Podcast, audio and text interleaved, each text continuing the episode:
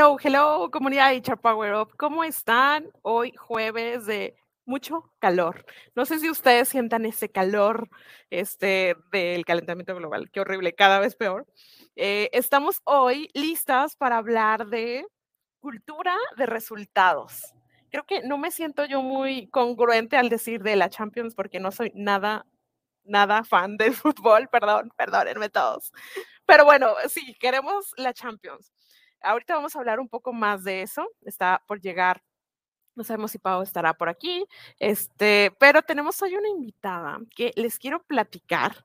Primero, ¿de qué vamos a estar hablando hoy? Traemos noticias, traemos el Tinder, el Tinder dentro de la empresa. ¿Te gustaría estar en una empresa donde, aparte de los beneficios, pudieras socializar de otro, a otro nivel? Traemos, eh, ¿qué porcentaje de los casos de acoso en la empresa se resuelven?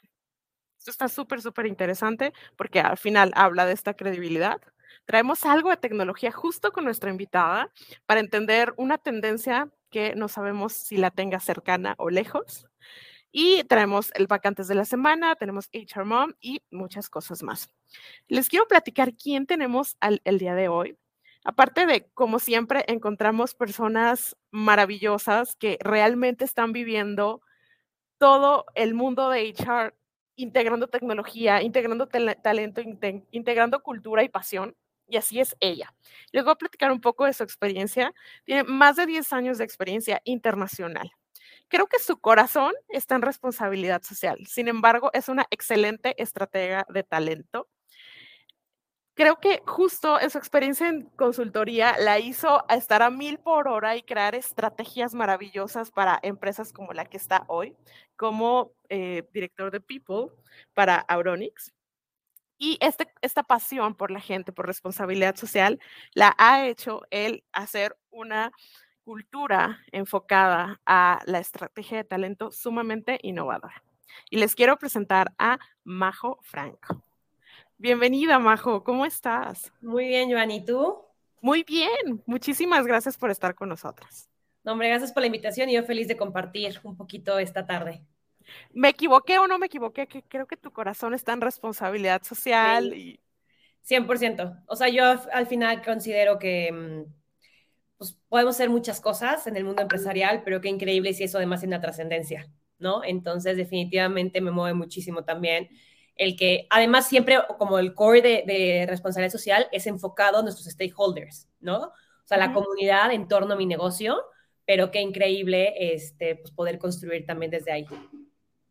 Se, nota, se nota y después les invito a que vayan a ver su perfil para que la conozcan, la contacten y estén siguiendo todo lo que está haciendo ella y su empresa. Les, eh, el tema del día de hoy de verdad está muy interesante porque ustedes me escriben ¿Cómo es esto de vacaciones ilimitadas?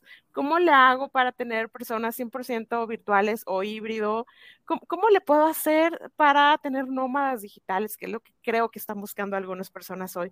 ¿Cómo le hago? Y la respuesta es justo el tema de hoy, cultura de resultados. Y Majo lo ha, lo ha llevado de una forma muy interesante porque, ¿qué es primero? El poner estos objetivos y después medirlo. Y estamos tan acostumbrados a medir otras cosas que no tienen tanto que ver con resultados. Y es por eso que no podemos dar pasos grandes como decir, ok, nos vamos este porcentaje o todos a, home office. Entonces, yo sé que está en la mente de ustedes esta conversación y Majo, nos, no, me encantaría primero que nos contaras un poquito de tu experiencia y acerca de este tema que elegimos el día de hoy contigo. Yo feliz. Este, mm, a ver, es un tema que yo he traído mucho en el corazón desde que estaba en consultoría, ¿ok? Y una vez tomando una certificación, nos dijo el instructor, ¿qué indicadores? Si ustedes estuvieran en una isla perdida, ¿ok? Echados ahí tomando el sol, ¿no? Con su piña colada, todo maravilloso. Teniendo un tablero de indicadores de tu empresa, ¿qué indicadores tendrían que ser los clave para que tú supieras si te puedes seguir echando una semana más de vacaciones o tienes que volver a tu negocio? Ok. Porque luego somos, igual también tendemos a poner muchos indicadores, ¿no? Indicadores, indicadores. Y yo sí les digo una cosa, algo que yo he aprendido mucho en el sector de la tecnología es, queremos todo perfecto siempre en el mundo normal, ¿no? Y queremos tener un tablero maravilloso, pero hay una acción que se hace mucho en la tecnología que es iterar. Que iterar es buscar, intentar, fracasar, volver a intentar, fracasar y así. Yo, cuando hablamos de indicadores, creo que es sumamente importante iterar. Establecer unos indicadores y luego darte cuenta que no, este realmente no me da la información que quiero. O este sí, pero hijo, no. Porque al final donde le pongas el indicador a la gente es donde va a estar la atención. Y luego tenemos un tema, un riesgo muy grande con los temas de los indicadores, que a veces puede tener un sentido perverso en un indicador, ¿no? Sin quererlo. O sea, tú de repente le puedes decir, me pasó una vez en consultoría, que le decíamos a la gente eh, en manufactura, ¿no? Uno de sus indicadores, obviamente, era niveles de producción. ¿Qué se me fue en picada? La calidad, ¿no? Porque la gente estaba más concentrada. O sea, los indicadores moldean comportamientos. Entonces, si yo le digo a la gente, te voy a medir por cumplir los niveles de producción, ¿Qué es lo que pasó? La gente no le puso atención a la calidad. Y entonces eso, a eso me refiero con iterar. Entonces luego te das cuenta que no, mira, es 50 y 50. Los dos son importantes. Entonces uno tiene que ir encontrando poco a poco, ¿no? esos indicadores que te van a arrojar o que te van a permitir tomarte esa semana extra echado, ¿no? En la playita, tú tranquilo de que el negocio va avanzando. Me decías un poquito aquí, Joanny, de cómo empezar, cómo decidimos nosotros, o cómo fue esa transformación. Obviamente, pues la pandemia nos obligó un poquito a, pues, ¿saben qué? Vámonos a nuestra casa. Y estando en nuestras casas, pues debatimos, porque justo el año pasado recordaban la reforma laboral del, famoso teletrabajo, que estamos esperando ahorita una NOM un, al respecto, ¿no? Que nos norme un poquito más, porque está muy ambiguo todavía. Eh, que en teoría ahorita en julio sale la NOM 037, si no me equivoco, que es la que viene a regular el trabajo remoto ya. Pero eh, pues estábamos discutiendo un día el equipo de liderazgo, si nos hacíamos remotos y no, porque pues dijimos, oye, si hemos funcionado, pues ¿por qué tengo que volver a la oficina? ¿No? Y, y entonces empezamos, no, pero nunca va a faltar el abusado que abuse de, de la política y eche la flojera. Y entonces, claro, uno empieza, no, pues mira, hacemos, hablando de, la Champions, ¿no? hacemos una tarjeta, un, un, sistema de tarjetas, ¿no? Tarjeta amarilla y te vas a la oficina como niño chiquito porque no puedes trabajar en casa. Y en eso el CTO levantó la mano y dijo, a ver, si queremos que esto sea cultural, déjense de sistemas. Y si queremos que sea una cultura del resultado, el que no haga fit con nuestra cultura y necesite tener a alguien encima de él que le esté diciendo, ya hiciste, ya cumpliste, no sé qué, ese no tiene cabida en nuestra cultura. Y hemos tenido que despedir gente. No me digas que el sitio dijo eso. ¿Eh? Tal cual. Y hemos tenido que despedir. Que menos esperamos, estoy de acuerdo. Total. Y, y, ni modo, porque no, ese es rasgo de mi cultura. Y no me iba a poner ya a tener una política de políticas de políticas, pues como que al final también es una, otra manera de restringir, ¿no? Entonces, eso fue, eso fue el challenge.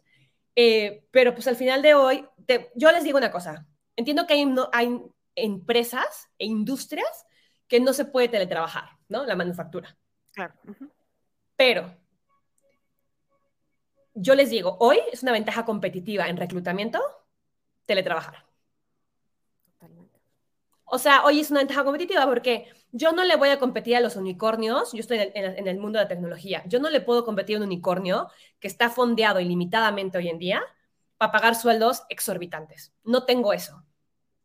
Pues lo puedo ofrecer a la gente teletrabajar. Y eso hoy en día mucha gente, hijo, sí le da más peso. Ay, qué padre. Majo, a ver, varias cosas. Primero, eso de la isla me encantó. A ver, eh, comunidad, si hoy, si se tomaran el lunes, ¿qué indicador? Hoy, así rápido, rápido, pónganme. Este, ¿qué indicador les, les daría ese, esa luz verde para decir sí me la puedo tomar? a ver, toda la semana, 15 días, ¿se podría?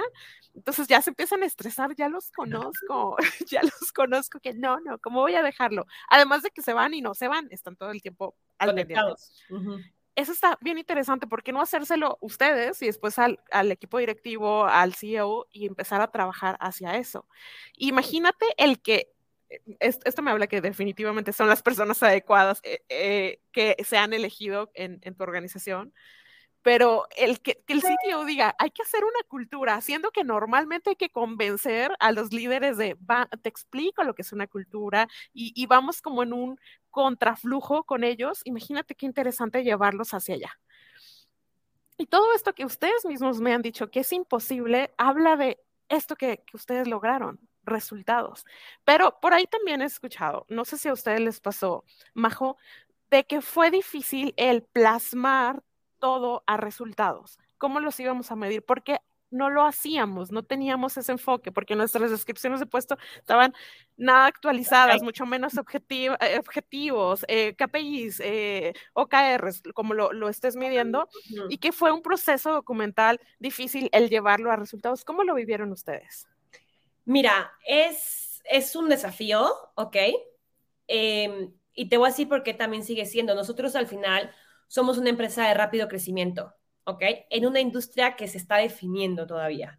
Entonces, eso nosotros nos estamos en transformación continua. O sea, yo a veces digo, el perfil de, de puesto que tenía una persona hace seis meses ya no es válido hoy. Entonces, no me puedo sentar todos los, cada mes a actualizar perfiles de puesto, porque la verdad, yo al día de hoy no me daría basto. Claro. ¿Ok? Sin embargo, sí tenemos OKRs, ¿ok? Que al final el OKR, eh, o sea, yo para mí el, el, KPI y el OKR se complementan, ¿no? El OKR te lleva un poquito a ver más allá. Es un poco eh, estratégico, ¿ok? Es un poco incluso ambicioso y por no decir hasta soñador, que se concreta en tareas, o sea, en, en, en indicadores concretos para cumplir eso. Pero es lo que te empuja la estrategia. El KPI casi siempre es más eh, la operación del día a día, ¿ok?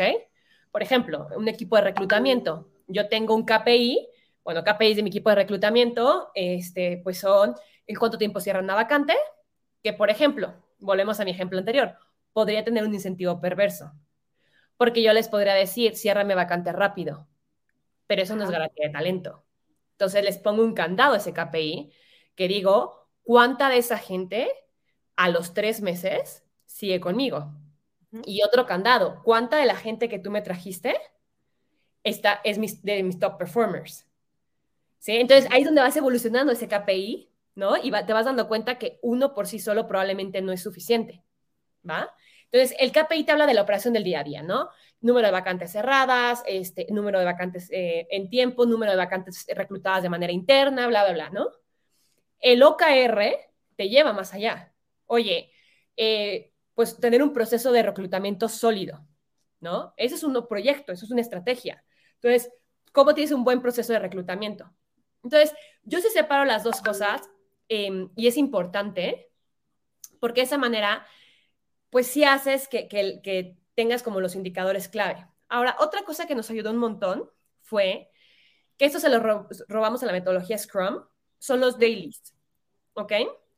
Todos los días, todos los equipos arrancan el día con un daily. Y un daily es ¿Qué hice ayer? ¿Qué voy a hacer hoy? Y si tengo un, algún bloqueo. No es explicar por qué no hice lo que tenía que hacer, es netamente informativo y es bam, bam, bam. O sea, no te entras en detalle de, es que fíjense que estaba trabajando y mi perro llegó y mordió el cable y me quedé sin internet. No, no me cuentes eso. O sea, es literal. Ayer estuve trabajando en proyecto 1, 2 y 3, hoy me voy a enfocar en proyecto 4, 5 y 6 y saben que tengo un bloqueo porque el área de operaciones no me ha resuelto tal punto. Es así. Pero eso ayuda un montón como equipos también uno, a, a, fomentar esa integración, porque un gran challenge también del trabajo remoto son las relaciones sociales. Entonces, esa es otra contraparte del trabajo remoto, cómo, cómo sopesas o cómo, cómo um, saneas un poquito la, la, falta de conexión social, ¿no? Pero entonces tienes estos dailies que te ayuda a, a empezar el día y sentirte integrado y indirectamente es una manera también de reportar.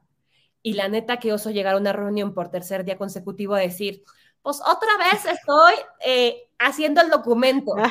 La gente es como, güey, pues, apúrale, ¿no? O sea, que, que, que, es su documento. Entonces, Eh, hay es- estos daily se tienen por, por áreas, eh, solo el equipo directivo por equipos. Ujú. toda la empresa, o sea, por equipos de trabajo. Guau. ¿ok? De hecho, la metodología, o sea, el, el core de la metodología te, te pide este, uno al principio y uno al final del día. Nosotros no hacemos el del final del Como día. Scrum. ¿verdad? Ajá. Eh, y la gente no lo siente como que, ay, aquí tengo que estar informando, como que es algo súper casual. Y, cero, y hay muchas herramientas hoy en día, Monday, Trello, eh, Planner en, en Microsoft, eh, que te permite tras tener, o sea, traquear todo esto y tener todo esto documentado con fechas de vencimiento, con todo. Entonces, ya lo tienes claro, o sea, no, no hay manera. Tú pusiste una fecha de compromiso para terminar algo. Entonces, lo que te quiero decir con esto, Joanny, es que si no tienes capacidad ahorita de poner KPIs, de poner indicadores, mira, ten una estrategia y rompe la estrategia en un Gantt, en un mapa de trabajo, como le quieras llamar, ¿ok? Con fechas compromiso y dale seguimiento a eso. Pero obviamente ahí sí es respo- es responsabilidad del manager que tengas a la gente enfocada en lo que tiene que estar enfocado, que es súper importante. Qué, qué padre, Majo. Y ahora sí, llegamos, imagínense este momento de que yo ya sé lo que tengo que hacer, Majo ya sabe, todos ustedes ya saben. ¿Y eh, qué tal que si yo lo quiero hacer desde Cancún? ¿Se puede? Sí, claro. O, Mira, o yo qué- lo he hecho, yo Sí, lo he hecho sí. sentada en, con Hol- o sea, en Holbox. ¿Sabes? Tengo ahorita una, Ah, tengo ahorita una del equipo comercial, ¿ok? Que lleva dos años viajando por Europa. Por Europa, con la diferencia de horario, ¿ok? La niña Ajá. se dijo, pues, soltera, joven, no tengo nada que hacer en la vida, no le debo nada a nadie. Agarró sus maletas y lleva recorriendo, no sé cuántos países ha recorrido en dos meses, ¿ok? Creo que cada tercer día, cada quinto día está en un país distinto. Ya está terminando su viaje y desde todos estos lugares ha estado trabajando. Lo que hace es que por las mañanas turistea, a las 2 del día de hora, hora europea empieza a trabajar. Eso sí, le toca duro porque se duerme 2, 3 de la mañana a veces, ¿ok? Porque pues le tocó una reunión con un cliente a las 6 de la tarde, ¿no? ok. Entonces, pues, ahí sí le va mal, pero se ha echado dos viajes, do- dos años, dos meses de viaje sin problema. Entonces, pues esa es la realidad, o sea, puedes trabajar donde quiera, también se ha tomado días de vacaciones, también aprovechó, ¿no? Esos dos meses se tomó dos semanas, este, porque también un poco lo que decíamos antes, este concepto de vacaciones ilimitadas, ¿no? Exacto, ajá. Que está comprobado que cuando le dices a la gente que tiene vacaciones ilimitadas, toman menos vacaciones, de hecho. Claro, sí, sí, sí. Que, Es- que no, es, no es la idea, es, es ayudarlos para, por el compromiso que van generando con sus entregados. Claro, yo, yo te voy a ser sincera, yo al contrario, yo tengo que estar monitoreando cuántos días llevan va- mis, mis equipos, por ejemplo, ahorita que va a ser verano, sí estoy checando como cuál es, cuán- cuánto es la media de días que está tomando por área y por equipos de trabajo, por si tengo que empujar equipos a que tomen vacaciones. Ok. ¿Por qué? Porque cuando tenemos, es, es un tema de, de la ley de la escasez, es un principio de economía. Si yo sé que tengo seis días de vacaciones al año, ¿no? Y además tuve que esperar un año para que me los dieras, y concluido ese periodo se me van a acabar, es que me voy de vacaciones. ¿Sí? Ajá. En cambio, si sé que pues, puedo tomarme seis, o me puedo tomar tres, y el próximo año me puedo tomar nueve, y el, el próximo me puedo tomar veinte, y el siguiente me puedo tomar cinco, pues no me preocupo. ¿Sabes? Porque sé que lo único que tengo que hacer es mandarle un correo a mi manager y decir, oye, me gustaría irme de tal día a tal día de vacaciones y me voy de vacaciones. Entonces, es un poquito cómo funciona el chip. Lo que sí hago, nada más para que sepan, es que sí establezco un día de vacaciones, digo, por encima de ley, para cálculos de prima vacacional. Ok. Porque eso sí lo tengo que tener, porque si no, con, con, con base que calculo la prima, ¿no? Y si doy por encima de la media de, o sea, por, por encima de ley, la prima. Pero el resto es, oye, es- me voy a tomar un día hoy porque mi, no sé, mi hermana se casa el próximo sábado, me voy de jueves a lunes. Nada más la avisa mi manager, organízate y tan tan. A ver, HR, yo sé que se le está volando la cabeza y que le van a compartir esto a sus líderes, pero Majo, cuéntanos un poquito de cómo son estos líderes con esta cultura, con esta apertura, con estas ganas de hacer las cosas así, porque aquí hablamos mucho quizás de perfiles un poquito más tradicionales que les cuesta trabajo el cambio o que el control por lo que vienen heredando. Y analizamos en una sesión que se les incentivaba el liderazgo así, porque la productividad era tener a tu gente así y en su momento fue un sinónimo de éxito, tener a la gente así. Y eh, un cambio significa que a lo mejor ya no voy a ser exitoso, quizás una, una generación que vivió eso.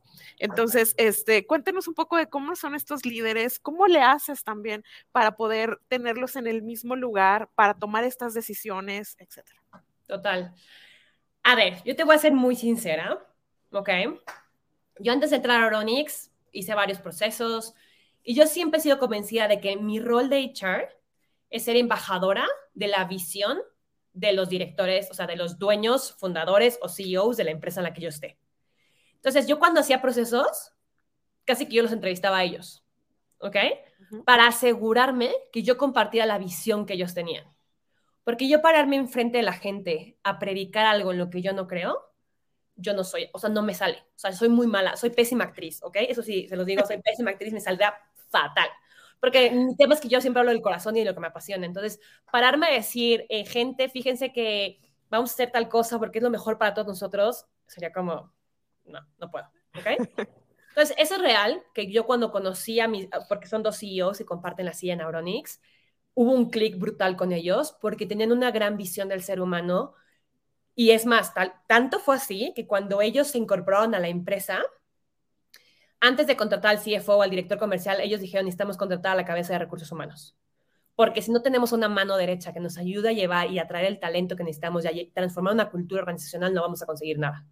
¿Ok? Esa era la visión. Entonces, cuando te vas a conectar con alguien así, dices, ah, pues sí, estamos hablando lo mismo, porque para ti la gente no es un agregado cultural, es lo más importante de tu negocio. Pero sí te quiero decir, Joanny, que esto me di cuenta cuando estuve en consultoría, porque en consultoría mi realidad era trabajar con, con directores, ¿ok? Con dueños de empresas, lo que tú decías, o que la habían heredado, o que estaban empezando su negocio y estaban muy orgullosos de lo que habían construido, pero donde la gente era un mal necesario casi, ¿sabes? O sea, tengo empleados porque no puedo tener puro robot que me lo haga, ¿no? Entonces, pues ni modo, los trato lo más parecido al robot. Entonces, sí sé que está esa realidad. Y a ver, que eso es algo que yo, que, pues que no deja de sorprenderme en México, ¿no? La gran diferencia que tienen muchas empresas en Estados Unidos o muchos empresarios en Estados Unidos es yo compro, o sea, hago una empresa para poder venderla, salir a bolsa o incluso crear la siguiente. ¿Ok? En México, el empresario mexicano en general, y latino también te diría, es voy a hacer una empresa para que mis hijos la hereden y mis nietos la hereden. Es como un hijo más. Es un hijo más. Son visiones totalmente distintas. Entonces, ¿cómo le logras vender a este tipo de visión, ok? Que la persona realmente es crucial. Yo lo que les diría, y, y obviamente será un tema que se podría enriquecer muchísimo, ¿no? Con todas las visiones, porque entiendo que es un desafío, y yo lo hablo muchísimo con, con peers míos de otras empresas que me dicen, es que bajo, otra vez quería implementar tal cosa, y me dijeron que no, que porque no podía distraer a la gente, porque tenían que trabajar. Y yo, pues sí, pero es que si les implementas esto vas a un beneficio y la gente se va a enganchar más, ¿no? Entonces, yo al final es entender mucho bajo qué lenguaje se comunica ese stakeholder, que probablemente es tu director, el dueño, el CEO, ¿ok? Se comunica bajo un lenguaje operativo, ¿ok? se comunica bajo un lenguaje más financiero. ¿Ok? Y entendiendo esto, es háblale desde ahí. Oye, operativamente, mira, si tú tienes a la gente en una computadora sentados de 8 a 8 o de 8 a 7 de la, o los haces, yo me con un, un, jefe que tuve alguna vez que nos hacía ir los sábados a trabajar. A nada. Les juro que lo que hacíamos era ordenar la oficina ese día. Pero ahí nos tenías a todos el sábado. Yo decía, pero ¿por qué diablos aquí el sábado?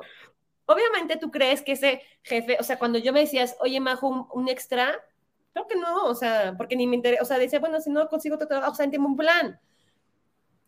Hoy en día tú me dices, Majo, ¿puedes ir un sábado a algo de Auronix?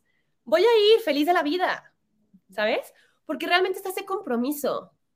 Entonces, cuando buscas, volviendo un poquito a lo que decía antes, busca cómo hablarle. Le hablas de nivel operativo, le hablas de nivel financiero, tradúcele eso en un ROI. ¿Ok? Trata de explicarle cuál va a ser su retorno de inversión si da un, dos, tres días más de vacaciones a la gente, por decir algo, por encima de ley. Tú dile, ¿tú crees que cuando yo estoy reclutando gente para tu empresa, si yo les digo que les voy a dar seis días de vacaciones cuando cumplan el año, ¿quién se, quién se va a venir a trabajar contigo?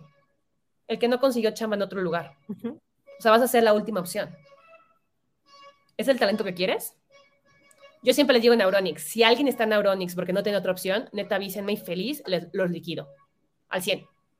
Pero yo no los quiero aquí porque no tienen otra opción para trabajar. Porque Ah, es mi compromiso. Y eso se los digo a todos en el onboarding. O sea, es mi speech en el onboarding a toda la gente que entra a Neuronix. Si alguien está aquí porque no encontró otra chamba, porque les juro, no va a ser su lugar. Ay, qué poderoso está eso. Oigan, qué padre, Majo, o sea, no sé qué va a pasar a partir de aquí, te va a explotar LinkedIn de consultoría. Por favor, hazlo, por favor, hazlo, ayúdame a hacerlo. Este, pero yo quiero preguntarles a ustedes, HRs, vamos por la Champions, ¿no? O sea, una cultura así de resultados y hoy tienen absolutamente todo para hacerlo con la con la movilidad de talento que hay.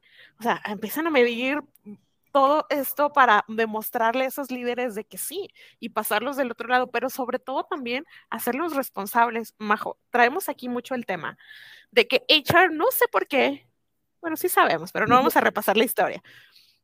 Nos hicimos responsables de todo, todo que pase por aquí, así todo. Nosotros, rotación, absentismo, sí es nuestra responsabilidad y en ningún momento trasladamos eso a quien está gestionando la gente Y no estamos desarrollando esos líderes, por mucho tiempo no lo hicimos. Y ahora, pues HR es el responsable de todo y es el malo que se encarga de absolutamente todo. Entonces, eh, claro que esto es una receta para, para el fracaso total. Qué, qué interesante el poder hacer esta sensibilización y también lo hemos dicho aquí, pero si no es tu lugar donde no te van a escuchar, no es el lugar. Y creo que hay diferentes lugares donde pueden escuchar algo como lo que encontró Majo, esa conexión genuina de vamos a hacerlo y los resultados que tienen, porque me imagino que también son resultados del negocio. Totalmente. Sí, sí, totalmente. Y yo sí se los digo como, como cabezas de HR, como gente en HR. eh, hace poco me invitaron a dar una, una charla a, a universitarios, ¿ok? De un grupo de liderazgo dentro de una universidad. Y yo les decía, miren, el trabajo perfecto sí existe. Se los juro. ¿Ok? Yo me levanto los lunes y mi hermana me dice, ¿qué nerd eres? Este, yo me levanto los lunes emocionada de que tengo una semana nueva, de que voy a nuevos desafíos, o sea, sí existe ese trabajo perfecto. Y tener un, un trabajo donde al final es a costa de todo cuesta arriba, hijo, eso no es vida para nadie. Ojo, no quiere decir que mi chamba es fácil, ¿ok? Yo también he tenido noches de insomnio, he tenido temas de estrés, ¿no? ¿Por qué? Porque es un trabajo muy exigente y porque yo al final trabajo con gente, con gente muy técnica, con un nivel intelectual altísimo, que todo el tiempo te desafían. O sea, yo lanzo un challenge, un jueguito, ¿ok? Y tengo que pensar 50 veces cómo me van a superar el sistema la gente. ¿okay? Son gente súper brillante. ¿ok? Entonces ya me río. O sea, el otro día lancé un, un desafío de que tenían que en, el contexto, cada mes tenemos el valor del mes y entonces reforzamos el valor del mes, ¿no? A través de una campaña, comunicación interna, recon reconocimientos, etcétera. Y entonces eh, lancé el valor del mes que era simplificar, que es uno de nuestros valores. Y entonces era hacer una obra de arte, replicar una obra de arte en Excel. Entonces yo en mi cabeza, Qué pues, padre. la gente coloreando cuadritos de Excel. Sí. Ah, estos hicieron las macros al grado de que uno no hizo una pintura, reprodujo videos, o sea, escenas de películas. No. En, o sea, pero le estoy diciendo en macros. O sea, no le estoy diciendo que insertó un video. No, no, no, no. O sea, ustedes hacían, tenían que hacer zoom y veían los millones de cuadritos de Excel. Pixeles, ajá. O sea, que al final dices, te supera, o sea, ya, ya, esto ya. Y, y logró reproducir audio y e, e, imagen. O sea, para mí estas son otras ligas, o sea, entonces... De hecho, lanzó un producto prácticamente. Claro, realmente hizo algo nuevo, ¿no? Entonces, cuando yo muerta de la risa de que yo ahí con mi equipo, ¿no? Y coloreemos casi que cuadritos. Y estos, o sea, pero es parte de, ¿no? Y es parte también de, de crear esta, también es padre porque es esta cultura del resultado, donde abres el espacio de la creatividad para que la gente te, de, te enseñe que lo que tú pensabas te lo puede llevar tres veces más lejos. Pero si tiene ese compromiso, si tiene esa motivación, si está feliz en ese lugar. Y, y se dejan volar, ¿eh? yo hace poco leí una frase que me ayudó un montón, que bueno, es del Principito, gran obra, y es entre más lo lean, más le van a sacar jugo. Pero decía en pocas palabras que no, no le pidas, no le entregues madera y martillo a una persona para que, mm, para que te construya un barco y te cruce el océano. Hazle, hazle que añore la otra, la otra orilla. Ok. Y se va a ingeniar la manera. E igual te va a sorprender, igual te vas a dar cuenta que ni construyó el barco que tú pensabas. Pero eso es la creatividad, eso es el espacio para la gente. Y de repente lo vas a ver del otro lado y tú vas a decir, wow, no se me hubiera ocurrido hacerlo así. Y esa es la verdadera riqueza. Ay, me encantó esa frase. Luego Este, se las comparto tal cual es. Por favor, Majo, este, me, me gustaría cerrar esta, esta sección con eso, el, el, el poner, ¿cómo, cómo motivarías inteligentemente a tu, a tu gente? Y, y hablaste de temas, incluso principios también económicos o incluso espirituales, de no es darle al, al, al humano de comer todos los días, sino enseñarlo a pescar. Ujú. Este, a tu gente, ¿cómo lo, lo pondrías hacia allá? Y los conoces tú más que nadie.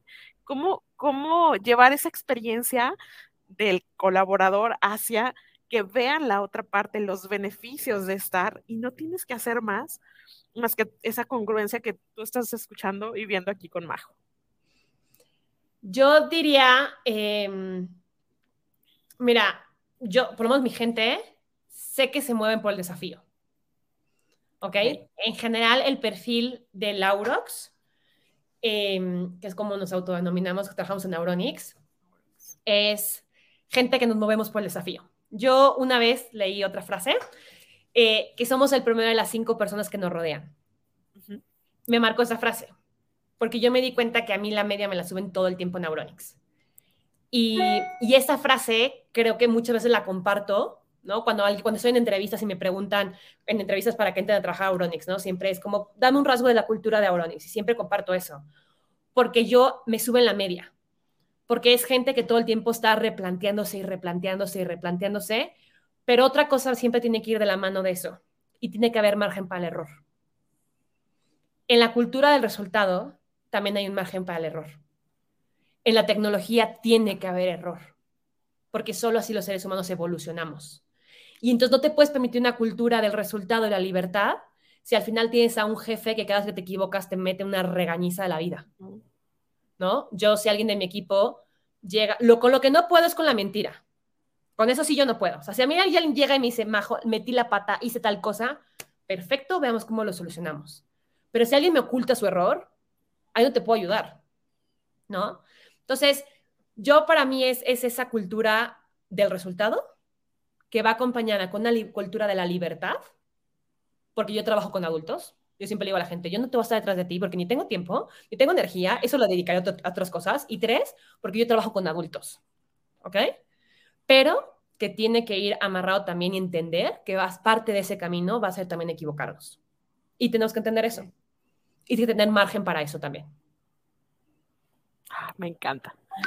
Pónganos por aquí, si vamos a ir por eso. Este, y Majo, te, te quiero pedir si nos acompañas a la sección de noticias. Feliz.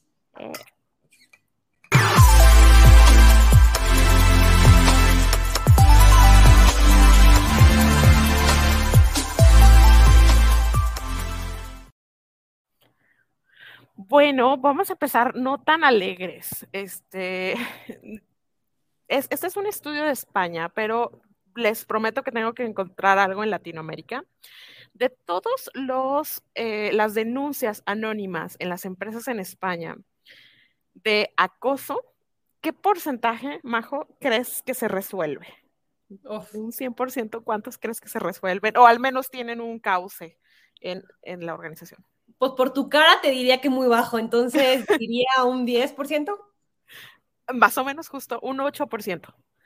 8%, y incluso hace un poco alto. Este 8% en España con esta muestra.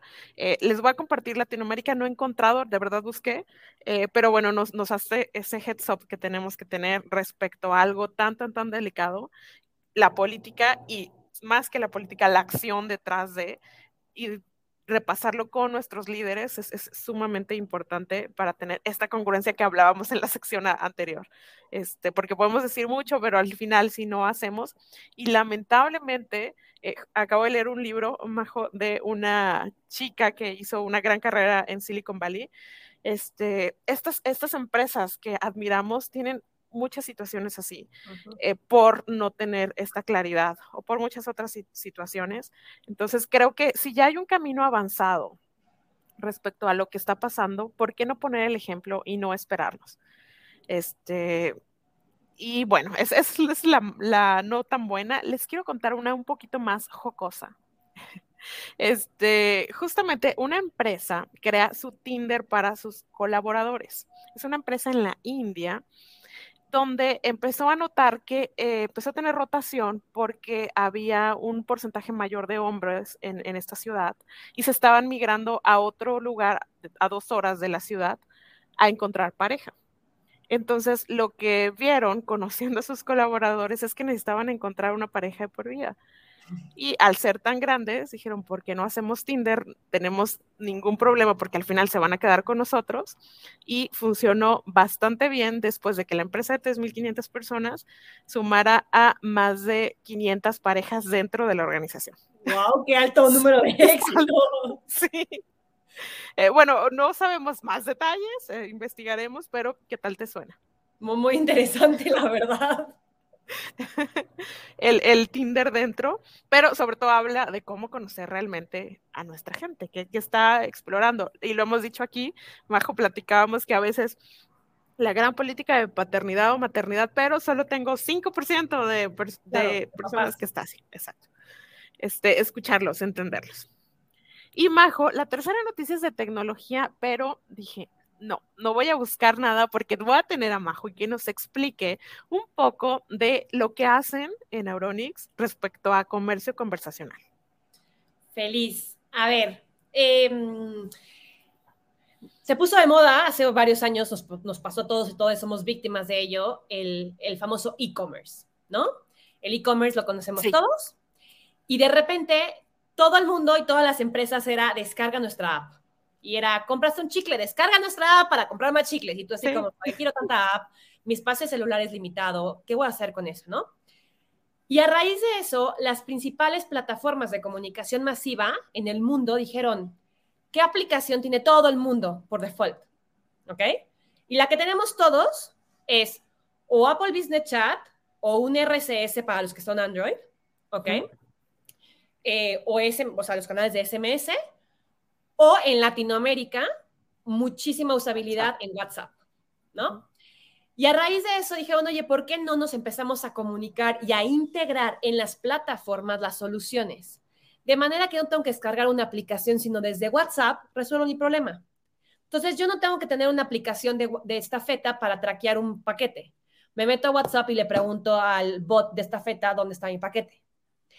De ahí viene ahora lo que le llamamos el C-commerce, el conversational commerce, ¿ok? Que es la evolución o la versión 2.0 del e-commerce. Entonces, ¿qué es lo que la mayor, el uso más común que tenemos todos son los bots?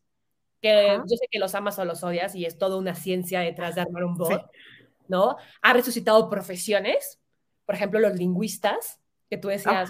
¿qué es un lingüista? Pues hoy en día un lingüista tiene un, un lugar importante en el mundo de la tecnología porque ellos tienen que trazar, la, la, o sea, cómo se va a comunicar ese bot, porque cada bot tiene una personalidad. El, tiene... proceso de, natural del lenguaje. Exactamente, entonces, y tiene que tener esa coherencia con esa personalidad, porque no todos los bots tienen que tener inteligencia artificial. Eso es muy importante que entendamos. Hay bots que nada más se trazan, ¿ok? Con un flujo. Hay bots uh -huh. que sí se alimentan de inteligencia artificial, ¿ok? Puedes tener las dos en realidades. Y eso nos lleva a mil soluciones, ¿ok? Desde traquear un paquete de estafeta, un proceso de reclutamiento. O sea, ustedes imagínense tener un bot que acompaña a tu, candidato en, su, en, esa, en ese journey, ¿ok? Desde que, le estés, que te esté preguntando, porque todos los bots se conectan a mil cosas de infraestructura. Entonces, se puede conectar a tu bolsa de trabajo. Entonces, me puedo meter a tu bot y preguntar, en tu empresa, ¿qué vacantes tienes? Ah, perfecto. Oye, y de ahí se conecta al Calendly para que yo agende ya mi entrevista contigo, ¿no? Y de ahí se conecta con tu base de datos para que tú actives si sigue o no sigue en el proceso y si sí que le manden un sign off. Entonces, automatiza mil cosas, pero sobre todo enfocado a la experiencia de clientes. El mayor, la mayor usabilidad que tiene es entre más clientes tengas, más jugo le vas a sacar a esta industria. Está súper interesante. A ver, pensemos, y aquí lo hemos dicho muchas veces, el reclutabot no nos va a dar la vida para nuestros equipos de talento contestarle a absolutamente todos. Y necesitamos contestarle si queremos estar muy bien posicionados. Imagínense eso, o internamente, más de mil colaboradores, el tener esos flujos de, ¿y las vacaciones cómo? ¿Y la carta cómo? Todo eso o sea, imagínense las posibilidades y ahora sí enfocarnos a innovar, a ser estrategas y a que la excelencia operacional quede sistematizada. ¿A poco no les explota la cabeza? Contáctelos. Sí, automatizas esto y dices, oye, ya, qué maravilla. O sea, no tengo que estar respondiendo correitos, ¿no? Porque incluso dices, bueno, automaticé mis correos, majo, ya solamente tengo plantillas y solo reempió la plantilla. Es que si quieres que reenviarla ya, o sea, ya la conectas y el mismo bot se va a encargar de responderle, ¿cuántos días de vacaciones me quedan? Te que, hola, hola. Y además te digo, desde la identidad que le quieras dar a tu bot, ¿no? En mi caso sería probablemente el, Auro, el Aurobot. Y entonces, hola, Juanito Pérez, porque literal, nosotros decimos, este, para concretarlo un poquito, eh, nosotros hablando de, de, Tinder, pero yo lo hice un poquito distinto, ¿no? Para fomentar la conexión en la gente, tengo el Auromatch. Y entonces, una vez al mes, todos en la empresa nos asignan a un match de otras áreas. Entonces tienes que conectar con esa persona por una videollamada, porque incluso los desarrolladores, que no les gusta mucho eso de socializar, habían hecho un bot para responder preguntas y no tener que llamar a la persona. Pero entonces, yo lo que hice hoy en día es que tengo un bot que me asigna los matches, todo automatizado. O sea, mi equipo ya solamente da clic. Digo, yo tengo un desarrollador, dos desarrolladores en mi equipo de, de, de, ah. people, entonces maravilloso. Digo, ellos se dedican más a todo el tema de training, ¿ok? Este, pero pues a mí los aprovecho con todo su know-how tecnológico. Y entonces ya solo con un clic tienen una, mate, o sea, una macro que sustenta las mezclas de la gente para que no se repitan. Y entonces la gente se mete al bot y le pregunta, ¿cuál es mi match de este mes? Y ya te dice cuál es tu match. Y luego te pregunta si hiciste tu match o no lo hiciste y le manda el recordatorio a la gente y ya fluye. Y no tengo que andar yo mandando ni programando ni nada ya. ¿Se acuerdan de este programa de Buddies que poníamos en onboarding? Imagínate así. En lugar de que el mismo de siempre, que era el que más funcionaba y todo lo que querías, pero tenía, no podías participar a nadie más. Imagínate esto. Ay, qué padre. Y lo gran, la, maravilla que tienen los bots, que tiene data. Entonces vamos a suponer que le pones al, al body, ¿no? En un proceso de onboarding. Claro, te va monitoreando la evolución del candidato y todo esto te lo va registrando. Y si tú le pones información cuantitativa, empiezas a generar una data y empiezas a tener inteligencia. Y después vaya aprendiendo. Es eso justo HR tenemos que estar pensando. Piensen hoy, hoy, también de tarea, no, no es acción todavía. Este, ¿qué proceso podrían automatizar así? ¿Cuál les gustaría? Soñemos. Y después vayan y coticen con Auronix. Muchas gracias, Majo, por, por ayudarnos a entender un poco más. Comercio conversacional, hoy aprendieron. Y Majo, hoy no está Paola con nosotros para HR Mom, este, y te quiero invitar a acompañarnos a las acciones de, las, de la semana. Perfecto. Sí.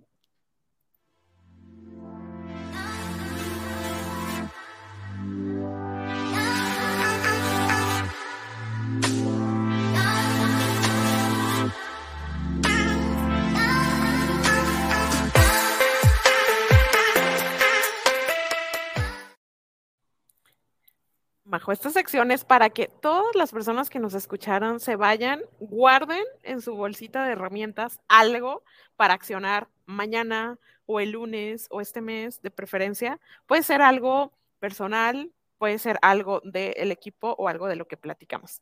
Este, algo que les quieras comentar para que se lleven de acción. Yo les quiero eh, invitar, ¿no? A hacer un ejercicio que es piensen fuera de la caja, ¿ok?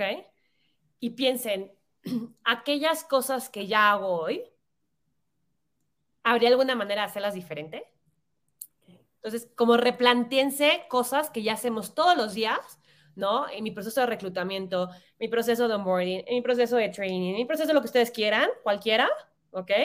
Si tienen mapeado su employee journey, agarren su employee journey y digan, desde la experiencia del usuario, que son sus, los, los colaboradores, ¿qué cosa podría replantear y hacer de otra manera? Ok, me encanta. Yo les voy a dejar la del pasado, que es qué proceso del que tienes se podría beneficiar automatizado. ¿A quién tienes haciendo lo mismo una y otra vez? Que es muy bueno en lo que hace, pero a lo mejor podría ser mejor analizando ese proceso. Y ese, ¿cuál, cuál podrías llevarlo a un bot, a algo? Y no, no quiero saber de presupuesto. Hoy solo seleccionalo y después veremos qué hacemos. Muy bien, este, Majo, llegamos al final muy rápido. Este, te, manda saludos por aquí. Te manda saludos Claudia. Hola Claudia. Claudia Jiménez, Oliver, Esteban, Memo. Eh, excelente, muchísimas gracias. Estoy aprendiendo mucho. Sus indicadores los está replanteando. Y eh, me encantaría, si le das un mensaje a esta comunidad que tenemos, que incentivamos para que avancemos hacia el futuro, que pensemos que estamos construyendo el futuro del trabajo hoy. Este, y a todos HRs que a estos HRs que necesitan decirles que están haciendo las cosas bien y que este y que pueden hacerlo así como hoy tú nos lo compartías. Yo feliz, Johnny, y saludos a todos. Em, tenemos que creernos que el rol de HR no es el rol del payaso del circo, no es el rol del florero que adorna la sala para que se vea bonita, ¿ok? No es el rol del que le toca entretener a la gente, ¿ok? La gente es lo más importante en una empresa, porque sin gente no hay nada. Y no les digo solo a gente, el talento, porque gente puede tener mucha, pero talento no siempre. Entonces, créansela que su rol es estratégico y que la gente en HR tenemos que tener las papeletas y los fundamentos y la visión de negocio. ¿Okay? Yo soy una humanista de corazón y de hueso, esa es mi profesión, pero me saqué un MBA porque tengo que entender no solo al ser humano que me apasiona, sino también al mundo empresarial.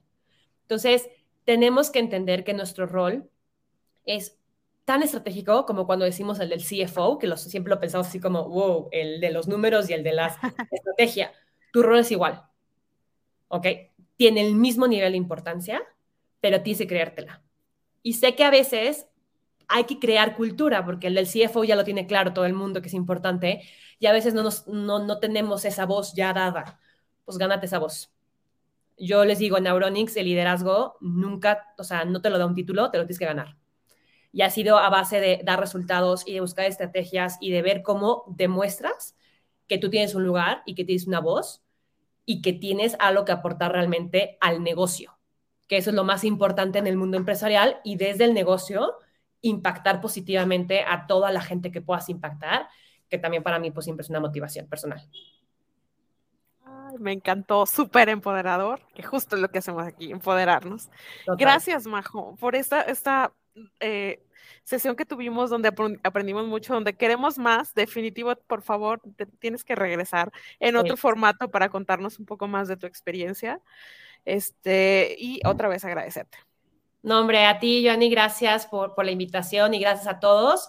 Ya decía Joanny, cualquier cosa, ahí está mi LinkedIn y digo, soy lenta para contestar, hasta por WhatsApp soy lenta para contestar, a todo el mundo soy lenta para contestar, pero yo feliz de la vida de conectar y lo que quieran de dudas, oye, Majo, podría rebotar ideas contigo, lo que ustedes quieran, para mí de verdad es, es algo que me apasiona. Entonces lo hago feliz de la vida. La pueden encontrar aquí como Majo Franco y por acá nos están preguntando si quieren aplicar a Auronix, ¿cómo, cómo le hacen? Eh, si quieren, escríbanme por, por LinkedIn, eh, porque justo estoy migrando mi bolsa de trabajo. Entonces, si quieren, escríbanme por LinkedIn y feliz. Ahí vemos. Ok, perfecto. Eh, nos vamos a ir justo a las vacantes de recursos humanos de la semana. Nos despedimos otra vez. Muchísimas gracias, Majo. Y no se pierdan las vacantes de la semana. Muchas gracias a ustedes.